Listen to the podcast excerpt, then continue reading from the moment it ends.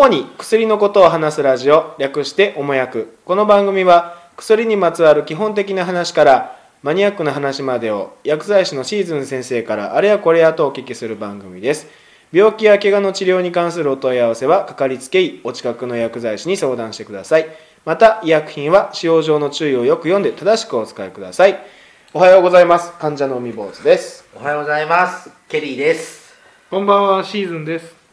はい始まりました始まったはい。あのね、僕今動物の森に行くんだけどね。ほう。いってらっしゃい。僕はお気をつけて歌舞伎歌舞伎くんが好きなのよ。歌舞歌舞伎地区いますね。どんな見た目なんですか？猫猫。歌舞伎の熊取りがしてそうそうそうそう。歌舞伎くんが好きで、はいはいはいあの子は絶対ひ引っ越しさせないんだけど、はいこの間風邪になっちゃってさ、なるらなるなる。薬くれ薬くれって言ってさ、いや、あれ映るからね。他の。映るの？あれ。ど動他物のの村民、他の村民にも映るんだあ、そうなの？そうそうそう。ゲームは風邪も引くんですか？風邪もひくよ。でく自分で買いに行けばいいのにはい買ってき,、買ってきてっていうのそう。好感度上げるチャンスよ。うん、あれ爆上げですから。自助努力せなあかんじゃないですか。そう。うん、そうそういう選択肢ないの。無視するか薬買ってきてあげるかなんおど。前頑張れっていうのないですか。渡した途端治るの。なる。わすごい。なるなる。あれはどういう効果なの？わかんない。えそんな薬あったらこっち欲しいですけどね。すごいね。そんなのあるのは動物の森かドラえもんの世界ぐらいだよ。そうお医者さんかばんお医者さんかもそう。注射と見せかけて実は飲み薬だっていうね。お医者さんカバンですよなんか今日はなんかそうですよ春ですよ。予定のなんかあれがあるんでしょ？春ですよ春。春。森といえば杉ですよね。そうだね。あ謎ネックスだ。もうこれからですよ。今2月なんで、これから杉花粉。うん。僕始まってるよもあ始まってる人は始まうってると始まってる、うん、僕ね大体年末ぐらいから。あそうなんですか。早い人はうん。12月ぐらいとか11月ぐらいにはもう改めてあのあらかじめもう大量に持っていくから、あうん。だってデリケートだからうん。すぐ分かっちゃう。まあこれで関デリケートだから。僕ねなんかインターバルが いつも秋ぐらいグッと来てでインターバルあってまた3月ぐらいに春先にドーンってくるんですよ。実は花粉症ってはいはい。ということで今日は花粉症ですね。デリケートな。そう。花粉症ってこう春のスギ花粉、まああのヒノキとか有名な、はいだけど実は年がら年中あるあ友達年から年中花粉花粉花粉昔はその慢性鼻炎とかうんほうほう。いろいろこう病名ついてたけどはいそれが実は花粉とかそういうなんかこう豚草みたいなこう野草の花粉とかうん。まあいろんな豚草。って豚草。野草。え野草のその辺に入ってるその辺に入ってる雑草のね。へあとはもう最近結構まあこの辺でも多くなってるセイタカワダチソウとかさ。ああキリンソウね。黄色い黄色いやつね、うん。黄色いやつ。あ子供の時なかったもん。そう。だから最近だよねあれ。外来種ってやつですか？外来種でもうすごいよね。堤防沿いとかボンボン生えとうん。あんなってよう見ますよ今。みんななんか菜の花かなんかと勘違いしてずっとこう育ってもか知らんけどめっちゃ生えてるよね。すごい繁殖力で。あれもあれもすごい実は10月とかそれぐらいかな多分ピークが。僕ね、その年末年始ぐらいから鼻炎が出てうん。に3月ぐらいに目が痒くなって、まあ典型4的月ぐらいになるともう楽、まあ典型的なーすぎじゃあもう今ぼちぼち始まうん。るだってまあ今やったらもうそれこそね PM2.5 とかいろいろ他にもあるけども。まあだから年がら年中そういったこうアレルギーの原因となる物質。アレルゲンっていうんです花粉。花粉であったりとかまあそういうほこり。ほこりであったり。うん。まああとはもう家で住んでる以上は絶対出るハウスダストとか、あうーん。そういうのにはまあ何かしらこう受けてる影響ね。花粉症ってさ、うん。特に治療してないんです？と、うん、年々楽になってきてるんだけど。そうなの？あのなんかさここ数年ではか去年の何倍もの花粉が予想されますみたいなのって言われるじゃないですか。今年は5倍だね。へええ年々増えていってるんですか？いや増えてるっていうかあそのき気候によるじゃなんか暑いと夏が暑いと。夏がある程度こう水がこう要はまあ台風とか雨が降って、うんうんうんある程度高温の時期が続くととかってまあいろいろ基準はあるみたいなんだけど、うん。要はその花粉の元になるこのあれでね。あの杉の木がちゃんと育ちやす育ちやすい環境だからあその年のまあそうだよね。杉が基準なんですか？まあ一応杉が一番杉は杉だヒノキだって他の植物だってその育ちやすい環境で花粉のシーズンに花咲く頃にはそうそうそう。多い少ないって予想できるじゃない？だけどあのれ年々楽になってきてあそう10年ぐらい前とか、鼻炎の点眼薬とか使っても全然効かないぐらい、うん。あーありますね。でも最近もちろん鼻炎になったり目が痒くなったりするんだけど、ーちゃんと薬飲んでるとかじゃないの？いや全然何にもしてない。で僕も免疫ができてきたとかってあるの？言われればここ最近病院行ってないですこの23うん。年それまでは病院行かなあかんなんですけど市販薬で済んでる。うん。なるほどね、うん。うん。まあでも最近市販薬でもねこう昔医療用で使ってたような成分がどんどん使えるようになったアレアレグ。ラとかね。アレジオン。あああの紫の？そうそうへー。あれちょっと聞きますアレグラとかアレジオンは数年前までは医療用だったのが、まあ、スイッチ OTC って言ってほあのスイ医療ッチスイ OTC 任天堂スイッチ OTC は 要は切り替わったのほうあー。お医者さんのは指示がなくても売れるようになった。へえあ部類がちょっと。そうちょっとあのだから法差になった。律法律的にはいはいはい法律的にそう。まあ一番有名なのは多分ロキソニンだと思うんだけど。までは病院に行かないともらえなかった成分が結構もう市販の薬であのちゃんあのそういう人があの売るんだったらっていうので、うん。花粉ってうん。いろいろ種類があるじゃないですか。ある。稲とか稲。うん。そこ杉とか。あるでも出てる薬って医者？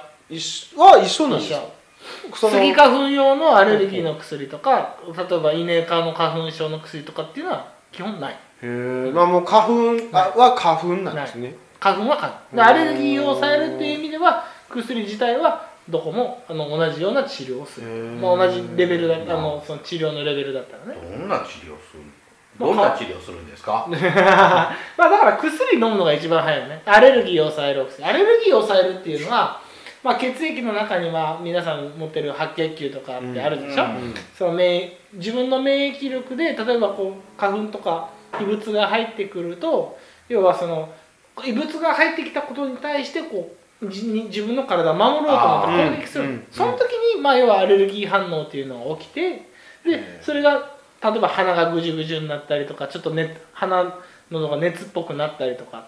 それがひどくなると、まあ、鼻炎症状。鼻ず鼻ずるずるくしゃみがいっぱい出てでだんだんこう鼻だけじゃなくて目もポロポロになってきてっていうような症状。まあみんながこうね経験はしたことはあると思うけど。それを抑えるためにヒスタミンっていう成分が出るとそういう症状になるからそのヒスタミンが出るのを抑えるっていう。ヒスタミンっていうのはそのアレアレルギー症状の原因になる物質だね。それはあの体内に異物が入ってきた時にそうそうそうそう。にこうせ敵だ敵だって反応するホルモン。いやいやホルモンではないんだけどまあそういう成物質。物質が出て要はこうなんちゅうかちょっと発熱してでえ先先立たせるんだよね。その敵をやっつけそろって言って。うやっつけるためにこうやっつけるために人間の体がそういうふうにこう切り替えなさいよってスイッチするのに必要な物質なんだよ、がいっぱい出ちゃうんだね。そういっぱい出ちゃうからそれを抑えてあげればそういう症だって花粉って別に人間の体にそんな毒になったりとかっていうわけじゃないんで、うん。学習しないの？ヒスタミンは。しないんだね。毎年来てるのにさ。そうだからそれを学習させるためのまあそのえーヒスタミンを学習させるんじゃなくてその免疫うん。細胞自体に今は実はこう玄関作療法であったりとか玄関？要は今までは例えば花粉が1個入ってきたらこんだけのヒスタミンが出てましたよはいっていう風な自分の体のその免疫細胞はいが長時間こう慣らすことによって、はい。だんだんこう自分にとってその異物がこうあるのが自然なようなうん状態にすることによってそのヒスタミンが出なくなる。要は薬でも何でもそうだけど人間慣れ慣れてきたらそうでもなくなってくる。えじゃあそのそれ言うてる効果がその前あの車の酔い止めの時に言うてたあの花粉症の薬と同じやよって言うとったのはそのは同じ働きかけなんですか？うん違う違う違う、えーアレルギーの薬と、うん。そのああアレルギーの薬はあのまたあまあそうあのアレルギーの薬をそのめまいに使ったりっていうのはあるんだけど、それとはまた違って今はその玄関作療法の治療の話あーまた別なんですね。違う話で。玄関差って感さいやかそう感じなくさせる。うん。敏感になっとんの？敏感をに今だってスギ花粉とかねヒノキとかの花粉に敏感になってる体を常にこうあ、えー、とスギ花粉の、まあ、アレルギーの元になるものをずーっとこう体の中に入れてたらだんだんだんだんそのアレルギーに対アレルギーの反応する物質に対してだんだんしなくなってくる人間の体慣れてきちゃう。そうすると花粉症とかのアレルギーの症状がひどくなくなるよっていう。ゼゼッタこう下の下にこうテキテキって垂らすらしい。あ俺錠剤じゃないんですね。そうまだまだ見たことないんだけどまあ結構昔前から出てて舌下剤舌下にこう液体の薬をテキテキって垂らしてそれをこうこう続けるらしい。よくさ本当にすごい花粉症の人ってさその年末年始ぐらいの本当にピークになる前からそうもう病院に行何1ってヶ月2ヶ月前から薬飲んでるとかさあるある。注射打つみたいなのとかって聞く。注射はないと思うけど薬薬飲むね飲む服薬うんなん何の薬飲んでるの？アレルギーの薬だね普通に。アレルギーって、うん。こうアレルギーっていうのは最初はまあくしゃみ鼻水が出るぐらいなんだけど、それがずっとほったらかしとくと結局喉とか鼻とかがもうベロベロに炎症が起きてほ今度はこうなんちゅうかこう鼻風邪喉風邪みたいな症状になってくる、痛いね。でそうなってくると、もう普通に風邪ひいたりとか喉痛くなったりとかっていうひどくなってきてそうなってくるともう普通のアレルギーの薬飲んだってもう鼻喉が直接やられてるからベロベロになってる。そういう時はもうなんちゅうかあのステロイドの点鼻を使ったりとかまあ、うがい薬使ったりあと目目薬なんかでもうん。目かゆいだけだったらかゆみ止めでいいけど、うん。目の炎症を抑えたりとか、うん。そのっていう薬を点眼した後にアレルギーの薬点眼したりとかっていう治療をする、うんだからアレルギーが起こって、うん。すぐ病院に行けば花粉症の薬で、まあ、アレルギーを抑える薬だけが出ることがほとんどなんだけど、うん。ちょっとそれがほったらかしてたりとか、うん。きちっと鼻かんでなかったりとか、うん。ちゃんとマスクしてなかったりすると、ちょっと悪くなって喉風邪鼻風邪、まあ、鼻炎症状みたいな症状がでで出てるとちょっと強めの薬が出てる、じゃあその病院行って5日分ぐらい処方されるじゃないですか。あの薬飲みああ飲み薬ました、うん。で飲んどる途中でちょっと症状が変わってきたらまた受診した方がいいっていうそういうことやね。やっぱりだから普通に花粉症の薬だけやったら1ヶ月とか先生も出してくれると思うけど、ちょっと鼻喉がねちょっと先生見られてちょっとこれひどいなってなったら違う薬が出る。大体炎症を抑えるお薬でしょ、それからこ例えば先生によっては抗生物質出されたりとか、うん。まあだからその分ちょっとまあ言うたら変な話お金もかかってくる、うんだから、えー症状が出たらさっさと病院に行くかまあね今やったらそういう抑える花粉症で抑えるような薬は売っとるからきちっとこう薬飲んで、うん。そうならないように。重症に重症っていうか、まあ、ひどくならないように予防していった方がいいんじゃないかな、逆にうん良くなってその5日分処方されてるうち3日分ぐらいでめっちゃ良くなったらうん。飲まなくてもいい。あでもね結局ね5日って言われたら5日分ぐらい飲んだ方がいいと思う、うん、で良くなってもしばらくはちょっと続けた方がいい。でその後5日後にまた来てくださいとキャンちゃんと言ってうん。じゃああとはもうアレルギーあ鼻のどきれいになってますね。じゃあ、まあ、アレルギーの薬だけでいいでしょう、うん。まあ、シーズン中は飲んどいてねみたいな、うん。っていう風な治療に変わっていくの治っちゃった人とか聞かなまあでもきなんかねあの症状がねそう人によってはね今年は全然大丈夫ですよっていう人もいれば、治ったのとは違うんだよねまたねあれは治っては治るないんですか？わけじゃない症状が軽い？ただ今年はその花粉のそのアレルギーの症状が起きる花粉の量じゃなかったから今年は楽だねとかっていうのをあそれの予報だよね。その今年は5倍とか2倍とか、例年並みとか例年よりも少ないとかっていうのはだから例年よりも少ないって言われたら症状が出る患者さん少ないから、うん。な薬局は暇だよね。そうそうもうすごい時期になると大騒ぎして病院薬病院薬ってそうそうそう。言ってた人がもう全然楽になっちゃってっていう、まあまあそういう人も中にはいらっしゃるんじゃないかなやっぱり、うん、中にはそういう人もおる完治もする場合も。完治ではないけど。うん。ちょっと緩やかになっとる。うん。だからそういう体が慣れちゃってアレルギーの元になるそのヒスタミンが出なくなって、っていうことはまあ十分考えられるんじゃないかな。そういう治療もあるから。だからさっき言った原幹差療法みたいな治療が人間の体が覚えちゃうんだろうね多分そういうふうに。例えば自分はスギ多分スギ花粉はあるけど、ヒノキはなんともない、ね、あそういうそれはもう当然。それはもう人によって違うそれは。でそれは逆にヒノキの方がひどい人もいるからね、僕の体内の中でヒノキ花粉が入っても無反応っていうこと、そういうことだよね。ほうほう。スギ花粉は敵だってそうそうそう。思っちゃうけど。ヒノキの花粉も、まあ、要は言ってみたらこう、まあ、ある程度、まあ、ちょっと前に流行った言葉がそうバケツがあってそのバケツが満帆になったらアレルギーになるよっていう。ああ言ってた言ってた。言ってた、多ければまあ言ったらじゃあかスギ花粉が大丈夫な人がスギ花粉大量に吸い吸い込んだらどどうなんのって言ったらそれはアレルギー起こるに決まってんだよ。誰でも一度にとったら誰ねでも誰でも起こるんそれは、うん。それはアレルギー花粉症じゃない人でもそれは絶対起こるそれは。えでもだけどその容量が増えたってことよね。バケツの容量が。うん。なればちょっと緩やかになった。そうそうそういまあこれぐらい人生のじ人生で吸った花粉の量が毎年蓄積されるんじゃないの？そういうわけじゃないと。うん。そういうのではない。まあ、毎年リセットみたいな形に。リセット。もいやリセット。排排出されちゃえばい。いんだよ、なっていうかあまあそのなんていうか人間の体っていうのはまあそんなずっ例えば子供の頃からずっと変わらないものってないでしょ、はい。爪とか手でも歯歯でも鼻でもそうだけど。それと一緒でその人間の体の中でもやっぱりこういろいろ成長したり衰退してたりしてるわけだからそういうそのアレルギーの元になるそのみ人間の免疫、うん。免疫力なんていうのもやっぱり年によって変わってくると思うし。あ僕はあの杉と「あなたスイ花粉です」とか言われずに「うん。アレルギー性鼻炎です」って言われる。ああだからそれはもうだからいろんないろんなものが。いろんなものがダメなんよね。はだから花粉症の。だからどれっていう今じゃあどれなんですかってまあ断定できないだってハウスダストだってさ、うん。俺もハウスダストは結構辛いんだよね実はあ結構判別しづらいもんなんですいやでも血液検査で多分今すぐ出ると思う。だから結構ちょっとお金かかるけどうん。血液検査して自分が今どのものにアレルギーを持ってるのかっていうのを調べるのを、まあ耳鼻科さんとかね内科さん行ったらあの血液検査大体するそういうのねうん。アレルギーやったらすると思うから、うん、したらいいと思うけどね。